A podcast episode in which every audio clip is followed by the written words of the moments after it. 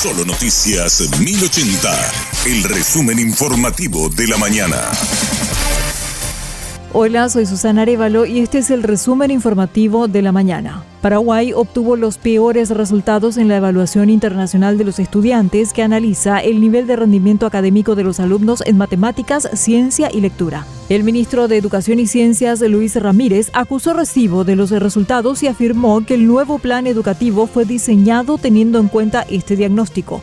Mencionó que se ha priorizado reforzar la comprensión lectora en todos los niveles educativos, pero también se busca fortalecer el presupuesto para la educación. A mí me parece bien que todos entendamos que con la educación no hay que jugar, que no podemos seguir postergando las acciones y las definiciones que son importantes para educación y que en esa dinámica estamos y le estamos proponiendo a la sociedad paraguaya, a la sociedad política, acciones que tengan esa dinámica de fortalecer lo que necesitamos como factor sociedad. Hay que sostener alimentos, hay que sostener infraestructura y hay que sostener programas educativos.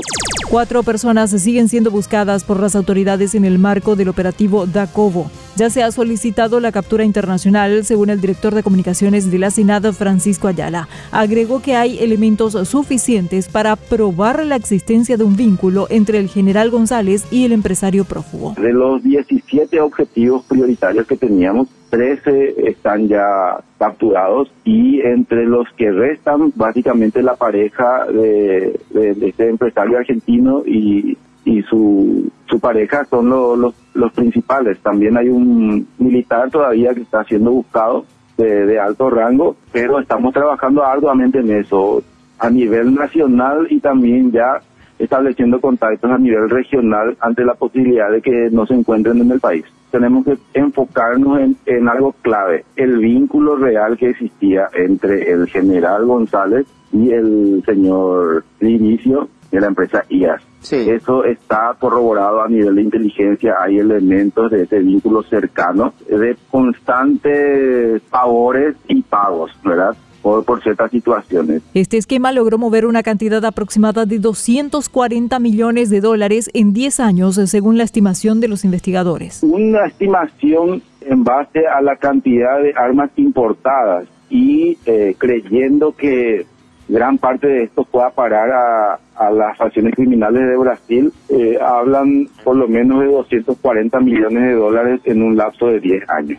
240 millones de dólares en un lapso de 10 años con más de 25 mil armas importadas y que posiblemente fueron a parar al Brasil eh, y para darte una idea nada más, eh, solamente se incautaron, o sea, digo, solamente se incautaron 1.800 armas el día de ayer que estaban en los depósitos de la empresa y esa cantidad de armas tiene un valor de 5.2 millones de dólares. O sea, y, y esto alargando un poquito en, la línea de tiempo de 10 años, eh, así realmente no está muy no está muy lejos de la realidad, lo de los 240 millones de dólares o más incluso. Un adolescente de 16 años fue detenido tras varios allanamientos realizados en el barrio Santa Ana de Asunción sería el líder de un grupo delictivo integrado por menores de edad incluso niños. Esta banda, cuyos integrantes están identificados, es sindicada del asalto a trabajadores de una telefonía días atrás. El comisario Osvaldo Andino indicó que los menores de 14 años son inimputables, aunque tengan activa participación en el asalto. En una vivienda eh,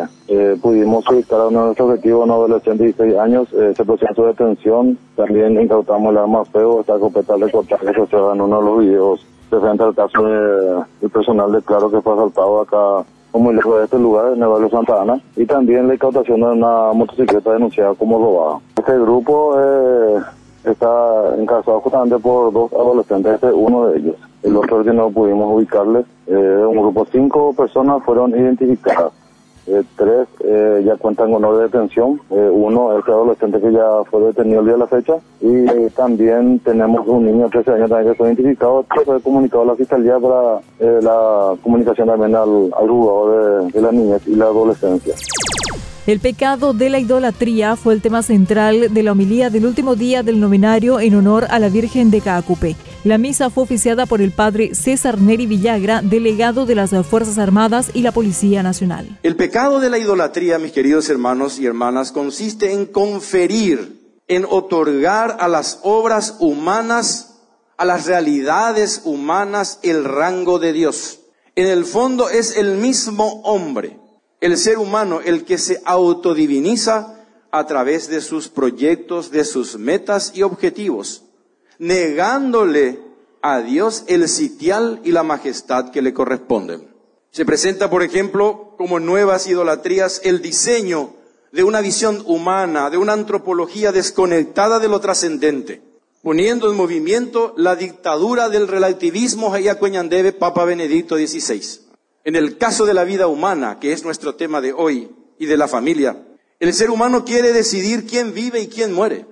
Es decir, se cae en la idolatría cuando el hombre asume el rol de Dios y opta por el aborto, opta por la eutanasia o pretende establecer legislaciones que contemplan penas de muerte. Dios es el único dueño de la vida y el que decide sobre nuestra muerte.